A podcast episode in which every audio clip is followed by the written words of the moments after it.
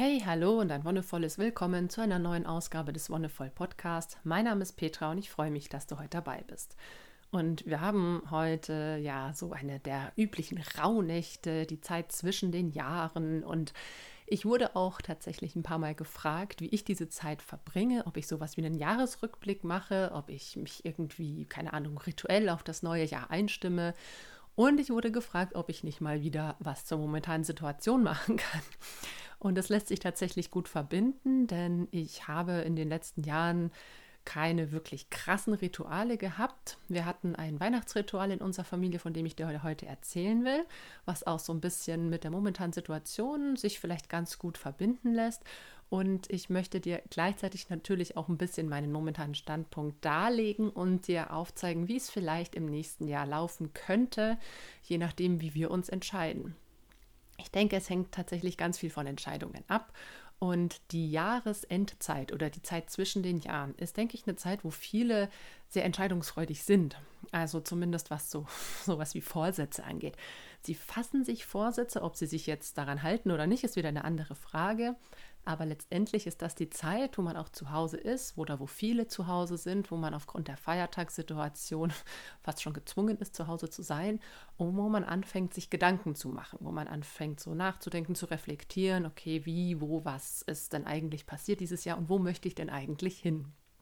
Und jetzt war es ja so, dass dieses Jahr natürlich auch wieder von der Pandemie bestimmt war. Und äh, für uns war es persönlich ein ganz spannendes Jahr, weil wir ja Anfang des Jahres ja noch in Albanien und Italien unterwegs waren, noch immer auf der Suche nach einem Ort, wo wir bleiben können, nach einer Gemeinschaft oder einem Ort, ähm, an dem wir uns wohlfühlen. Haben dann auch noch zweieinhalb Monate in Dänemark verbracht, waren immer noch so in diesem Reisesetting und haben dann im Sommer, Herbst unseren Ort gefunden, so mehr oder weniger. Und bei unserem klitzekleinen Jahresendritual, das machen wir eigentlich an Weihnachten mit unseren Kindern, ist es üblich, dass wir mit einer Kerze irgendwo rausgehen an einen kraftvollen Ort, sei es jetzt halt auf einen kleinen Berg, je nachdem, wo wir sind, ähm, zu einem großen Baum, irgendwo ein Ort, der sich für uns gut und wohlig anfühlt, wo man auch so die Kraft der Natur ein bisschen spüren kann. Und da machen wir so eine kleine, ja, ein kleines Dankesritual. Wir zünden diese Kerze an und bedanken uns für das, was dieses Jahr gut gelaufen ist. Und das ist ähm, ganz schön, weil das ist gleichzeitig so eine Art Rückblick, gleichzeitig aber mit einem ja, Fokus aufs Positive. Wofür bin ich persönlich dieses Jahr dankbar? Und bei meinem Mann und mir war es ganz klar so, ne, wir sind dankbar, dass wir diesen Ort gefunden haben. Wir sind dankbar, dass wir diese Schule hier gefunden haben, wo unser ältestes Kind jetzt und unsere anderen beiden Kinder dann in den nächsten Jahren sich frei entwickeln können, ohne Druck und ohne irgendwelche ja, krassen Regularien lernen können, wo sie sich eigentlich sehr schön frei entfalten können, wenn sie, ja, wo sie ihren Interessen nachgehen können. Für uns ist das so das größte Dankeschön gewesen, so dass uns das Universum diesen Ort im Verlauf des Jahres so gezeigt hat. Und wir waren ja uns ja selber, wie gesagt, vor einem Jahr wussten wir noch nicht, wo es für uns hingeht. Wir waren noch auf der Suche, hatten noch keine Ahnung und das hat sich ja alles erst so aufgetan. Gleichzeitig sind wir super dankbar dafür, dass wir jetzt hier vor Ort in diesen drei Monaten, die wir jetzt fest hier sind, eine Gruppe an Menschen gefunden haben, mit denen wir uns ein zukünftiges gemeinschaftliches Leben vorstellen können. Das ist ja auch sowas, was wir ja, anstreben, dass wir nicht mehr vereinzelt irgendwie wohnen, sondern in einer größeren Gruppe, in einem größeren Clan, wenn du willst. Und ich denke, dass tatsächlich die Corona-Situation, die Pandemie mit dazu beigetragen hat, dass es so gelaufen ist, wie es gelaufen ist. Also erstens konnten wir uns nicht genau die Gemeinschaften angucken, die wir ursprünglich ausgesucht hatten, weil viele hatten abgesagt, viele, bei vielen hat sich irgendwie was verändert, viele haben größere Auflagen gehabt, dass man eben nicht so viel Besuch auf einmal zulässt, was ja voll verständlich ist. Wo sie vielleicht früher auch mal zwei oder drei Familien parallel beherbergt haben, war es jetzt so, dass die Familien immer einzeln aufgenommen wurden und man da sehr viel ja, Geduld auch haben musste, bis man vielleicht mal eine Gemeinschaft besuchen konnte. Und es sind auch tatsächlich viel mehr Leute auf der Suche nach Gemeinschaft oder nach einer anderen Form des Lebens, weil sie gemerkt haben, puh, irgendwie so dieses alleine daheim sitzen und ähm, sich eben auch nicht mehr wirklich treffen können, wollen, dürfen. Also am Anfang des Jahres war es ja auch wieder mit Ausgangsbeschränkungen und da kam ja dann das erste Mal diese krasse Maskenpflicht auch auf, also mit FFP2-Maske. Und für viele Menschen war da eine große Unsicherheit und gerade in Gemeinschaften, das, was wir so erlebt haben, war doch zumindest ein größerer sozialer Zusammenhalt zu spüren, in der Hinsicht, dass du anders eingebunden bist. Wenn du mit jemandem in einem Haushalt wohnst, also im Sinne von, ne, man teilt sich eine Küche oder man teilt sich das Bad oder man teilt sich vielleicht auch ein Wohnzimmer, dann ist es eine andere Form des Zusammenlebens und das ist gleichzeitig ein ja weniger hemmungsvoll mit Leuten in Kontakt zu treten. Ne? Du wusstest ja nicht irgendwie von einem halben Jahr, boah, kann ich jetzt einfach bei der Person klingeln und fragen, ob die Bock hat, irgendwie was zu unternehmen oder ja, wie stehen die denn zu dem Thema generell? Das ist halt was, was in einer gemeinschaftlichen Wohn- und Lebensform eher auf den Tisch kommt. Also man ist eher gezwungen oder genötigt, über solche Themen zu sprechen, wenn man auf engerem Raum zusammen wohnt. Und man hat eben diese Hürde nicht, dass man erstmal woanders klingeln muss oder anrufen muss und da fragen muss und sich wieder in diese Unsicherheit hineinbegibt. Und deswegen bin ich tatsächlich auch ein Stück weit dankbar für die Pandemie, auch wenn es sich komisch anhört. Ich bin total dankbar, dass es Wege aufgezeigt hat, wie man anders und äh, wie man auf andere Art und Weise miteinander in Verbindung kommen kann. Es gab natürlich auch noch viele kleine Sachen, für die ich jetzt äh, dankbar bin, dass wir irgendwie einen Anteil an der Solavi gekriegt haben, dass bei uns in der Familie momentan alles super gut läuft. Es gibt natürlich auch Dinge, die nicht so schön gelaufen sind, aber letztendlich ist es immer die Frage, darüber habe ich ja schon öfter gesprochen, wie du den Fokus legst. Ich könnte jetzt natürlich sagen, boah, scheiße, es ist total dumm gelaufen, irgendwie meinen Großeltern geht es nicht so gut, aber ich bin trotzdem dankbar, dass sie noch da sind. Ich bin dankbar, dass ich sie wahrscheinlich bald besuchen kann. Und das sind natürlich immer Auslegungssachen, die in deiner Wahrnehmung einen ganz großen oder eine ganz große Veränderung bewirken können, wenn du selbst die Perspektive änderst. Natürlich könntest du sagen, ah Mann, das ist total scheiße mit der ganzen Pandemie-Geschichte, ich darf überhaupt nichts mehr oder es gibt überall Einschränkungen. Du könntest aber auch versuchen, den Fokus zu ändern und zu sagen, okay, ich muss einfach mal mit einer anderen Perspektive an die Dinge rangehen. Für uns war es, wie gesagt, so, dass uns diese ganze Pandemie sehr gut gezeigt hat. Ich denke, dass diese Pandemie generell wie so eine Art Brennglas ist. Es zeigt einerseits gewisse Probleme in der Gesellschaft auf, also braucht man gar nicht drüber sprechen, irgendwie den Zustand des Gesundheitswesens zum Beispiel, aber auch generell das Miteinander. Und es zeigt auch, denke ich, ganz deutlich Tendenzen auf, wie wir miteinander umgehen. Und dafür bin ich auch sehr dankbar. Denn es kam immer wieder, kam es mit Freunden, Bekannten, Verwandten, kam es zu Gesprächen über die Pandemie. Natürlich, ist das, das ist der Elefant in jedem Raum, wie es ein Freund von mir so schön formuliert hat. Es, es kommt irgendwie immer auf. Und da ist das Schöne zu gucken, okay, wie kann ich denn damit umgehen? Wie diskutieren wir denn über so ein Thema? In unserer Diskussionskultur ist es üblich, dass wir versuchen, Menschen von dem, was wir denken, zu überzeugen dass wir so die Weisheit mit Löffeln gefressen haben, gewisserweise, und das, was wir denken, auch wahr ist und alles, was die anderen denken, kann ja nur Quatsch sein, wenn es nicht dem entspricht, was, äh, wenn sich nicht mit dem deckt, was wir denken. Und über all das, was ich so in dieser Zeit gelesen und erfahren habe, fand ich es ganz spannend, wirklich so auch das zuzulassen, in eine Diskussion reinzugehen mit dem Standpunkt, ich habe bestimmt nicht recht. Das verändert die Art und Weise, wie man miteinander redet, von vornherein zu wissen, ich möchte hier niemanden überzeugen, sondern wahrscheinlich ziemlich sicher ist mein Wissen falsch. Vor allem finde ich es eine schöne Grundvoraussetzung, eine Grundeinstellung zu sagen, Wissen kann nicht objektiv sein. Wissen ist immer subjektiv. Es gibt keine objektiv, also allgemeingültige Wahrheit, sondern, naja, das kommt auch ein bisschen aus meinem konstruktivistischen Hintergrund, aus meinem Soziologiestudium. Alles ist eine, ja, so ein bisschen eine Einigung, ne? also dass das da drüben irgendwie als Stuhl bezeichnet wird.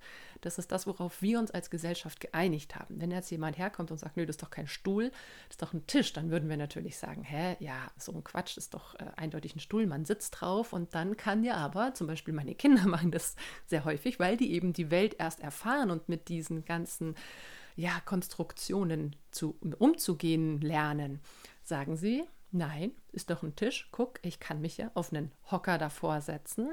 Mein ganzes Essenspaket, mein Teller, mein Besteck, mein Becher, mein Essen an sich packe ich auf den Stuhl und dann ist der Stuhl auf einmal mein Tisch. Und das finde ich einen ganz spannenden Prozess, wenn wir uns bewusst machen, dass unsere vermeintlich objektiven Wahrheiten nur ja Übereinkünfte sind, um das Leben in dieser Welt überhaupt möglich zu machen. Und uns aber eingestehen, hey, Wissen ist erstens super krass vergänglich. Also wenn man sich anschaut, ne, was man noch irgendwie vor 100 Jahren gedacht hat zu wissen, was gut wäre und was inzwischen so der Stand der Dinge ist.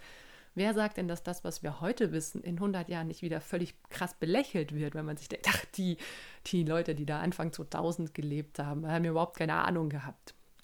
Und das finde ich so spannend, auch gerade was Kindererziehung angeht. Ne? Hat man früher gedacht, okay, Kinder müssten eben in ihrem eigenen Bettchen schlafen, schon so früh wie es geht, um selbstständig zu werden, um da eine gewisse Eigenständigkeit zu entwickeln, was auch immer.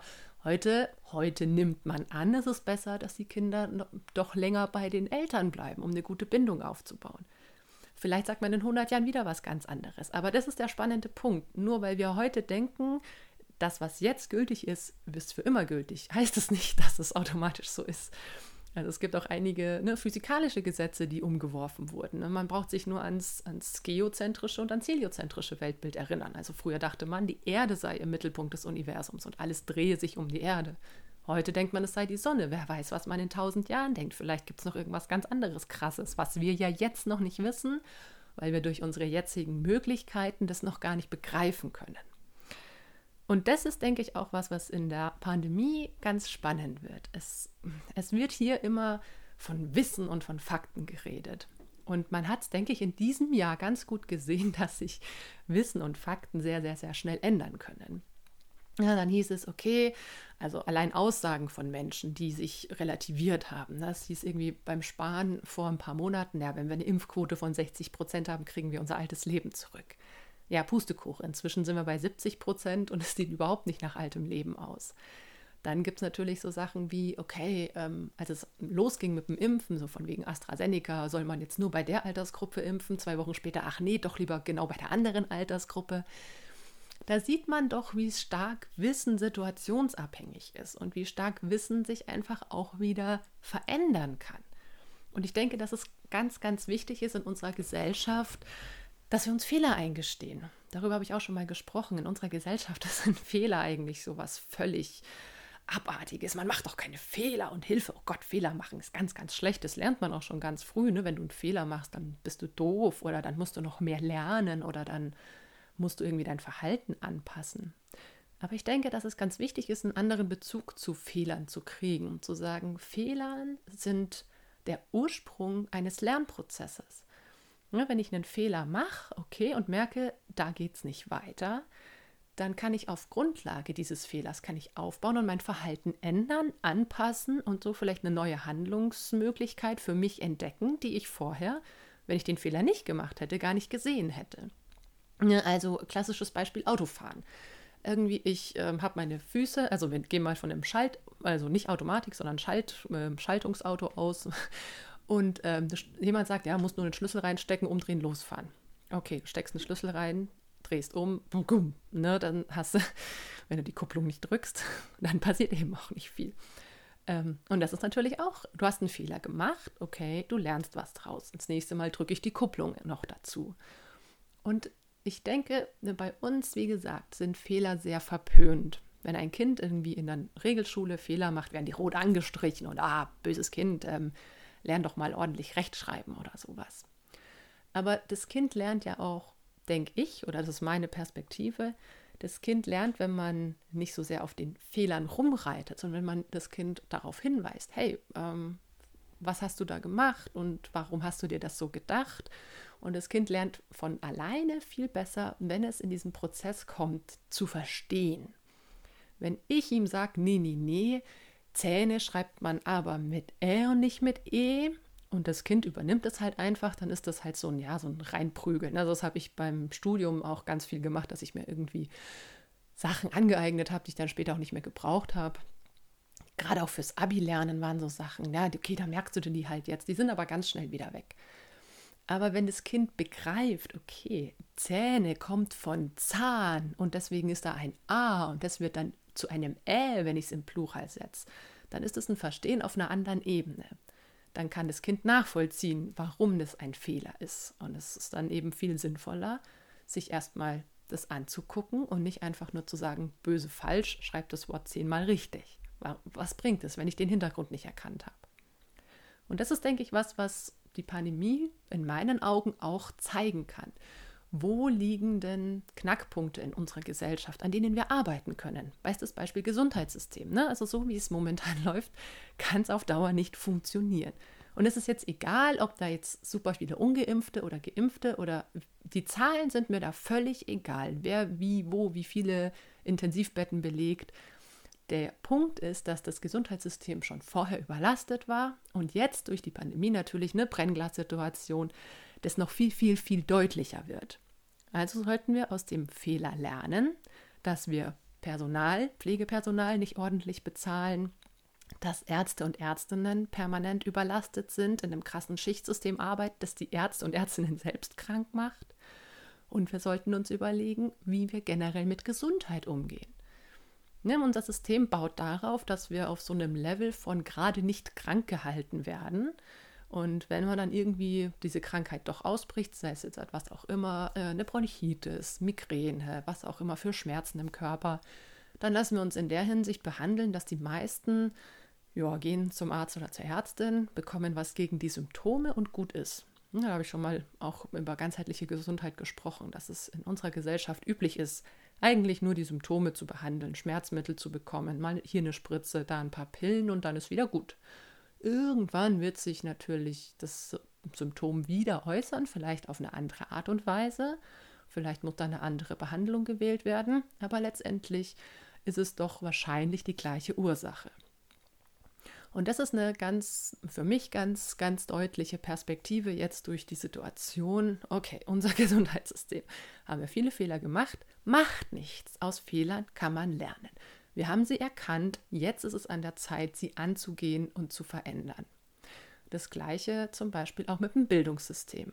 Die Schulen hatten da unglaublich schwierige Zeiten mit Lockdown, mit Distanzunterricht, mit der Umstellung, dass das alles digital läuft. Viele hatten da wirklich große Schwierigkeiten und auch da wurden Fehler gemacht. Auch das ist okay. Das hatten wir in der Form einfach noch nicht erlebt und es ist völlig okay und völlig normal, dass es nicht von Anfang an rund läuft. Aber dann sollten wir den Schneid haben und sagen, okay, mies gelaufen, lass uns daraus lernen. Lass uns irgendwie eine Art von runden Tisch oder sowas einberufen, wo betroffene Menschen, sei es jetzt Lehrkräfte oder Eltern oder auch Kinder, sich zusammensetzen und von ihren Erfahrungen berichten. Und aus diesen Erfahrungen kann dann was entstehen, was für alle Beteiligten wertvoller ist. Eine schönere Erfahrung. Falls es nochmal dazu kommen sollte, weiß man, wie man anders damit umgehen kann. Und wenn es dann vielleicht immer noch nicht passt, dann setzt man sich halt nochmal zusammen.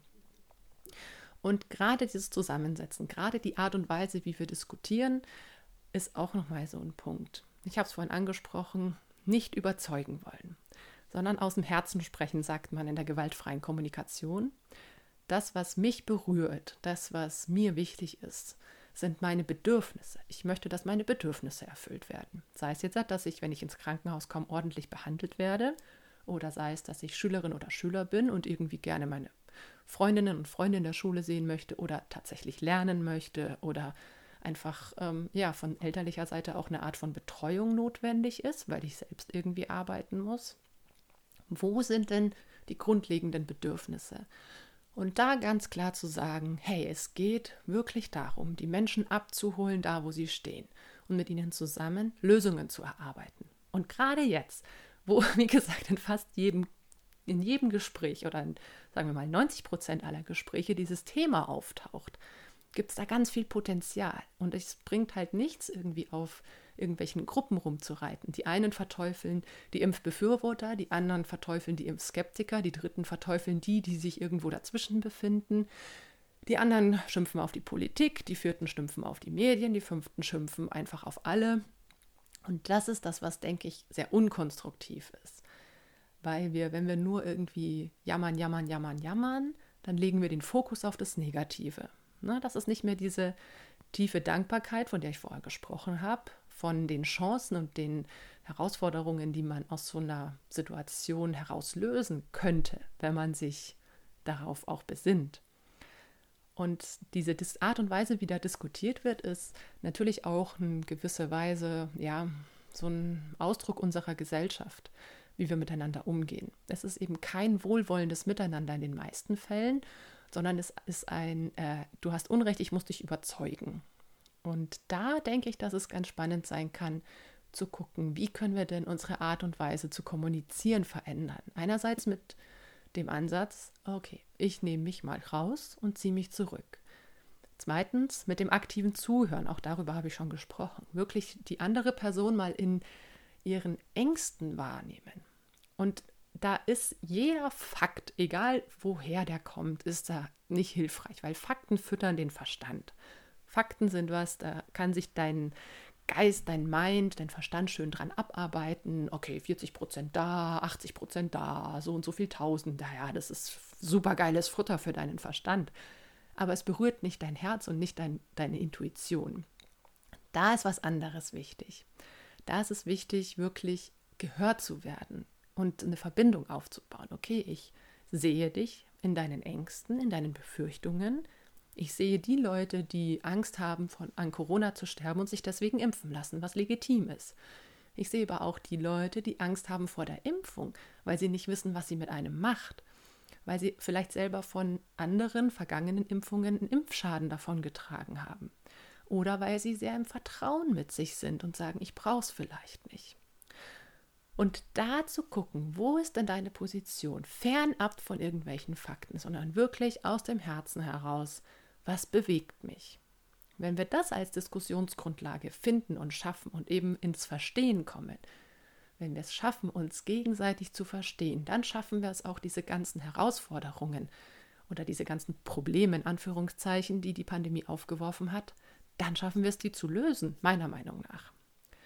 Denn für mich gibt es mehr als eine Lösung. Also für mich ist so diese, dieser Gedanke, so Impfpflicht, zack, alle geimpft, dann haben wir die Lösung. Das ist halt in einem globalen System ziemlich unrealistisch. Also das hat man bei anderen Krankheiten gemerkt. Ähm, einerseits ist, ähm, ja, finde ich diese Spaltung sehr krass. Also für mich macht die Pandemie auch nochmal ganz krasse Hierarchien auf, die zwischen der bisschen platt gesagt, reichen westlichen Welt und der ärmeren ähm, Gesellschaft im Süden, im globalen Süden der, der Welt, was jetzt auch schon durch Flüchtlingskrise und so weiter ja deutlich geworden ist. Und selbst wenn wir es in Deutschland schaffen würden, irgendwie, dass alle genesen oder geimpft sind, ja, das bringt halt einfach nichts, wenn irgendwie trotzdem noch 60 Prozent der Weltbevölkerung gar nicht geimpft sind. Also das ist halt dadurch, dass wir ein vernetztes System haben, ja, gleichzeitig finde ich es auch schwachsinnig, dass man sagt, man will global eine Impfquote von 100 Prozent erreichen. Finde ich persönlich schwachsinnig, weil für mich die Impfung allein nicht der einzige Weg ist. Für mich gibt es mehrere Wege und das ist für viele auch schwer zu verstehen. Wie kann es denn mehrere Wege geben? Und ich denke, dass das ein Ansatz sein kann, wo wir wieder, wieder in die wertschätzende, anerkennende Diskussion kommen können. Es gibt Menschen und Gruppen, für die eine Impfung super, super, super sinnvoll ist. Aber ich denke, dass es eben nicht für alle super, super sinnvoll ist. Und ich denke, dass man auch mit den Ressourcen einfach haushalten muss. Das ist auch so ein Denken, okay, nee, wir produzieren wir einfach Impfstoff für 8 Milliarden Menschen, zack ist die Sache gebongt, wir impfen irgendwie von Säuglingsalter an bis zum Tod. Alles wird durchgeimpft, am besten alle halbe Jahr. Was das für Ressourcen sind, das, also aus meiner nachhaltigkeitsökologischen Perspektive irgendwie Impfstoffe, die sowieso bei 70 Grad minus gekühlt werden müssen, damit sie nicht kaputt gehen und so weiter. Wo ich mir denke, okay, das kann nicht der Weisheit letzter Schluss sein, dass man wieder Ressourcen verschwendet. Ja, das ist unser Lebensstil. Verschwendung von Ressourcen können wir Westeuropäer ganz gut. Ähm, deswegen denke ich, dass es sinnvoll ist zu sagen, es werden wirklich nur die Gruppen geimpft, die auch von der Kosten-Nutzen-Abwägung einen Benefit davon haben. Und dass es jetzt inzwischen schon Empfehlungen gibt, dass man Kinder ab fünf Jahren impft, ist für mich persönlich richtig, richtig krass. Weil gerade in diesen Altersgruppen ist das Risiko bei der Erkrankung so gering. Also das ist wirklich extrem niedrig. Und auch die 12- bis 17-Jährigen, da ist es auch noch super, super, super, super niedrig. Klar, es gibt immer wieder einzelne Personen in diesen Altersgruppen, die aufgrund von Vorerkrankungen, aufgrund von genetischen Defekten, von was auch immer, von der Impfung profitieren. Aber das als Empfehlung für eine komplette Altersklasse, für eine ganze Kohorte auszusprechen, das finde ich halt wiederum sehr krass. Und das ist natürlich auch was, was ich zum Beispiel in meinen Ausbildungen gelernt habe. Nichts empfehlen. weil du damit den Leuten die Selbstbestimmung nimmst. Ne? Wenn du jetzt hingehst und sagst, äh, zum Beispiel in meinem Fall, ich als Kaiserschnittmutter hätte bei ah, ungefähr sieben von zehn Ärztinnen oder Ärzten gehört, oh, sie hatten beim ersten Kind einen Kaiserschnitt, dann machen sie beim zweiten Mal lieber auch einen, so von vornherein. Könnte ja eventuell eine Ruptur, einen Riss in der Gebärmutter geben. Ähm, wenn das als Empfehlung kommt, dann ist das ein krasser Einschnitt in mein Recht auf Selbstbestimmung. Was viel sinnvoller in meinen Augen wäre, wäre eine breite Informationskampagne oder ein breites Informationsangebot, wo sich Menschen, die sich wirklich dafür interessieren, alle ne-, nötigen Informationen erhalten, um selbst die Entscheidung zu treffen. Das heißt, ich gehe nicht hin und sage, ähm, kannst du mir mal sagen, ist es jetzt gut, einen Kaiserschnitt machen zu lassen oder nicht? Dann sagt die Person nicht ja oder nein, sondern sie sagt, pass auf, es sprechen gewisse Aspekte dafür und es sprechen gewisse Aspekte dagegen. Hier hast du ein bisschen Informationsmaterial, lese dich mal ein und dann entscheide für dich selbst, was in deiner Situation sinnvoll ist, womit du dich wohlfühlst. Weil auch das ist was. Ich kann natürlich auch Pro- und Kontralisten erstellen und nebeneinander legen und sagen, okay, auf der Pro-Liste stehen jetzt zwei Argumente mehr, also mache ich das. Aber vielleicht ist mein Gefühl trotzdem eher, nee, eigentlich tendiere ich eher zu Kontra. Irgendwas in mir drin sagt doch eher diese Richtung. Und ich denke, es ist ganz wichtig, dass wir uns zwar informieren aufgrund dessen, dass wir in einer Informationsgesellschaft leben und aufgrund dessen, dass es wichtig ist, auch fundierte Entscheidungen zu treffen. Aber dafür, da habe ich auch in einer Folge drüber gesprochen, über Intuition und Verstand, dieses Wechselspiel. Den Verstand wirklich als Werkzeug zu benutzen, um Informationen zu verarbeiten.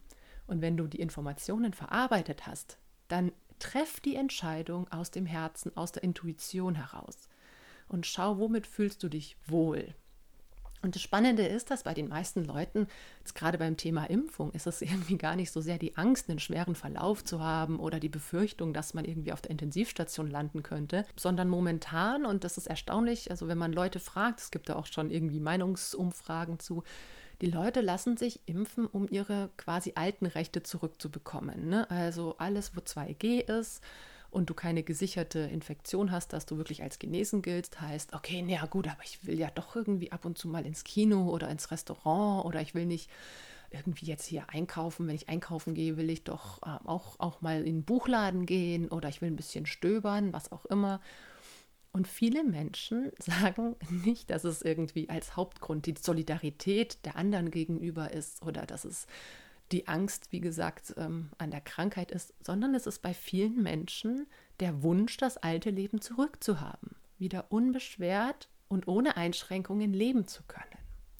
Und das finde ich einfach sehr krass, wenn wirklich durch diese ja, Gesetzgebung eine Zweiklassengesellschaft etabliert wird und dadurch automatisch eine Spaltung in der Gesellschaft stattfindet, wie wir sie momentan erleben dass da die Leute auch viele sagen, natürlich, ja, ist doch äh, voll gut, sich impfen zu lassen, dann hat man den ganzen Scheiß nicht.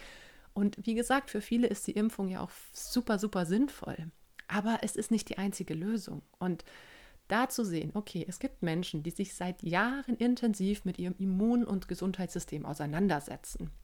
Es gibt Menschen, die haben alternative Behandlungsmethoden gefunden. Die werden allerdings nicht erforscht, weil na, warum auch immer. Vielleicht hat die Pharmaindustrie weniger Interesse daran, eine gute Therapiemaßnahme zu entwickeln, als halt doch irgendwie alle halbe Jahr einen Impfstoff an Millionen von Menschen rauszugeben. Ja, es, ist halt, es sind halt einfach auch wirtschaftliche Interessen dabei. Das kann man nicht leugnen. Also wer das leugnet, ist auch ein Stück weit naiv in gewisser Weise. Man muss sich nur die Zahlen von den ähm, entsprechenden Pharmakonzernen angucken. Die Impfung ist in gewisser Weise der bequemere Weg. Es ist der bequemere Weg, sich einfach was zu spritzen und damit einigermaßen gut zu leben. Aber das Krasse ist, dass wir in unserer Gesellschaft viele andere krankmachende Dinge haben und viele Menschen, die jetzt zum Beispiel sich gegen die Impfung positionieren, sich sowieso schon sehr gesund oder versuchen, möglichst gesund zu leben, zu ernähren, was auch immer. Die Leute trinken Alkohol, die Leute rauchen, die Leute fahren viel zu viel Auto, bewegen sich zu wenig, verpesten die Umwelt und legen nicht so viel Wert auf ihr Gesundheitssystem. Ne? Ne? Typisches Beispiel, okay, ich habe einen Husten, gehe ich in die Apotheke, hole mir einen Hustensaft, dann geht schon wieder. Und jetzt kommt da so eine Impfung, die sagt, okay, damit kannst du dich schützen und du musst dich sonst nicht weiter um dein Immun- und Gesundheitssystem kümmern. Da sagen natürlich viele aus dieser Erfahrung heraus, ja klar, nehme ich das. Und ich will diese Leute eben auch überhaupt nicht irgendwie jetzt an Pranger stellen. Nein, ganz und gar nicht. Das, diese Alkohol, Tabak, Autofahr, zu wenig Bewegungsthematik, das ist auch in unseren gesellschaftlichen Strukturen verankert. Das ist auch in gewisser Weise ja, eine Funktionsweise des kapitalistischen patriarchalen Systems. Das will nicht, dass die Leute gesund und munter sind, sondern das will, dass die Leute auch schon ja, so ein bisschen krank sind, weil wenn die Leute wirklich gesund wären, dann könnte man, so ist es leider, mit ihnen auch nicht mehr so viel Geld verdienen. Wenn die Leute außerdem wirklich gesund sind und auch ohne Stress leben, dann ja, dann sind sie meistens auch viel zufriedener und müssten diesem ganzen Konsumzwang nicht nachgehen oder diesem Gefühl, also über Konsum Bedürfnisse zu befriedigen. Also das ist, wie gesagt, keinerlei Anprangerung von Verhalten, sondern Anprangerung von gesellschaftlichem System, in dem wir leben. Und ich habe selber jahrelang mitgemacht. Ich war genauso davon so betroffen. Und das Krasse ist, wenn wir in diesen Strukturen so gefangen sind durch 40-Stunden-Job oder durch viel Arbeiten, durch Pendeln, durch ähm, täglichen Stress, den wir haben, dann haben wir auch weniger Kapazitäten, uns damit auseinanderzusetzen. Ich habe es letztens in der E-Mail an einen Freund ähm, ganz schön formuliert, da muss ich mich mal selber auf die Schulter klopfen sich diesem kapitalistischen, neoliberalistischen System zu entziehen, das ist eine 24-7-Aufgabe. Also ich muss mich wirklich täglich damit beschäftigen und ein Fulltime-Job und eine Lebensaufgabe. Also wirklich, ich kann das nicht mal so an einem Wochenende machen, sondern ich muss da dranbleiben. Ich muss mich immer wieder hinterfragen und immer wieder reflektieren. Und dann kann ich Schritt für Schritt dieses System hinter mir lassen. Zum Abschluss noch kurz zum zweiten Teil des Rituals. Wie gesagt, der erste Teil ist dieses Bedanken. Bedanken bei dem, was im vergangenen Jahr war. Und als zweites darf man einen Wunsch für das neue Jahr aussprechen. Und ähm, ja, für mich ist der Wunsch für das neue Jahr eine Art von Akzeptanz zu finden, für uns gegenseitig, dass wir schaffen, uns als Menschen wieder ins Herz zu schließen es ist unglaublich traurig zu sehen, dass Freundschaften, die über Jahre Bestand hatten, vielleicht sogar Jahrzehnte, vielleicht sogar über ein ganzes Leben, dass solche tiefen Beziehungen, solche ganz für mich eigentlich fundamentalen Erfahrungen, dass die an so einer Thematik wie Corona zerbrechen, weil der eine Impfbefürworter und der andere Impfskeptiker ist. Wo ich mir denke, boah, das kann doch nicht sein, das ist doch voll krass. Und hier reden wir eben wirklich über ganz tiefe Bedürfnisse mal wieder. Deswegen wäre mein Wunsch, zu einer wertvollen, akzeptanzorientierten Kommunikation zu kommen, wo wir uns selbst als Menschen akzeptieren, wo du und ich erstmal sagen, ich bin okay, so wie ich bin. Meine Entscheidungen sind okay, so wie ich sie treffe. Und du bist genauso okay, so wie du bist. Und deine Entscheidungen sind einfach andere, weil du ein anderer Mensch bist. Und das ist okay für mich. Und das sollten wir uns einfach jeden Tag morgens, mittags, abends fünfmal sagen, vielleicht als Art Affirmation, damit wir es wirklich verinnerlichen. Ich bin okay, so wie ich bin und du bist okay, so wie du bist. Und wir sind unterschiedliche Menschen, wir sind unterschiedlich aufgewachsen, haben unterschiedliche Lebenserfahrungen gemacht. Es ist völlig okay und völlig nachvollziehbar, wenn wir unterschiedliche Entscheidungen für uns treffen. Und das ist okay und das ist gut. Und das wünsche ich mir für das neue Jahr, dass mehr Menschen in in diesen Austausch gehen, in dieses wertschätzende Miteinander. Und auf diese Art und Weise eine Lösung gefunden wird, wie wir gesamtgesellschaftlich miteinander umgehen wollen. Dass wir uns nicht mehr irgendwie gegenseitig beschimpfen oder beleidigen, sondern dass wir in ein Verstehen kommen. Ich kann die Position des anderen oder der anderen nachvollziehen. Auch wenn es nicht meine eigene ist, kann ich sie damit so sein lassen. Und das wäre auch mein Appell an dich, fürs neue Jahr, für immer. Schau einfach, wie geht es dir mit dir selbst? Kannst du dich selbst, so wie du bist, akzeptieren? Weil das ist so die Grundlage. Selbstakzeptanz ist der Schlüssel zur Akzeptanz anderer. Und wenn du merkst, boah, ich habe schon Schwierigkeiten mit mir selbst, dann ist das der erste Punkt, wo du anfangen solltest. Schau, dass du mit dir im Reinen bist. Du bist genug, so wie du bist. Du bist ein vollkommen super toller Mensch, so wie du bist. Und alle anderen kommen danach. Wenn du mit dir im Reinen bist, wenn du es schaffst, dich mit dir selbst zu versöhnen, dir selbst auch für Fehler zu vergeben, dir selbst einzugestehen, dass Fehler gut sind und dass jeder Fehler, den du machst, dich an einen gewissen Punkt gebracht hat.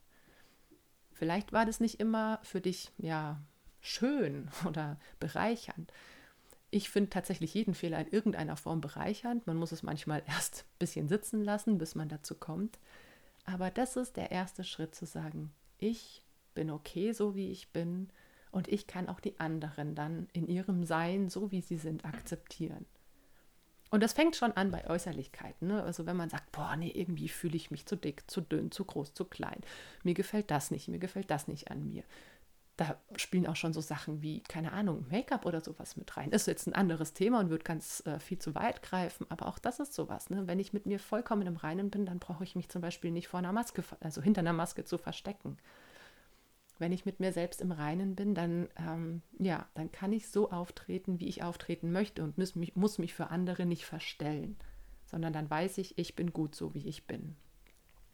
Der nächste Schritt wäre dann, wie gesagt, die anderen zu akzeptieren in ihrem Sein. Und das ist manchmal mit nahen Angehörigen schwieriger als mit fremden Menschen, lustigerweise, weil man mit diesen nahen Angehörigen natürlich auch noch eine emotionale Verbindung hat. Und diese emotionale Verbindung, das ist nochmal was ganz Starkes, dass man die wirklich spürt und sich bewusst macht und dann wirklich über diese emotionale Verbindung in den Kontakt tritt.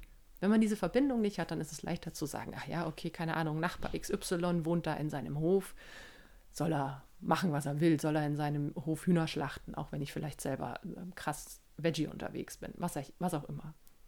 Also das ist so die hohe Kunst, auch wirklich den nahesten Verwandten und Bekannten diesen Raum zu gönnen, wo sie einfach sein dürfen, wo sie das, was sie für sich richtig empfinden, aushandeln und ausagieren dürfen.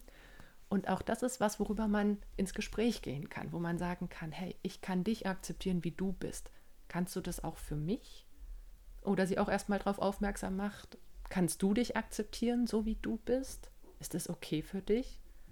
Und wenn wir das schaffen, das muss nicht im nächsten Jahr sein, das ist auf jeden Fall für mich was, was ich im nächsten Jahr umsetzen möchte, wo ich einfach so ein bisschen meinen Fokus drauf legen möchte. Und das ist natürlich was, was sich über Jahre und Jahrzehnte entwickelt, aber wo wir jederzeit anfangen können. Ne? Da müssen wir nicht bis Neujahr warten, das können wir morgen sofort anfangen. Und ja, damit hoffe ich, dass ich dir ein paar inspirierende Impulse geben konnte und freue mich, dass du dabei warst. Vielen Dank fürs Zuhören und wie immer, wenn dir die Folge gefallen hat, dann lass gerne einen Kommentar oder eine Bewertung da, teil die Folge auch gern oder sag's weiter. Ich wünsche dir fürs neue Jahr alles, alles Gute. Ich hoffe, dass du für dich einen guten Weg findest, mit der Situation umzugehen, in die Selbst- und in die Fremdakzeptanz zu kommen. Und dann hören wir uns im neuen Jahr wieder. Bis dahin, alles Gute und noch einen wonnevollen Tag.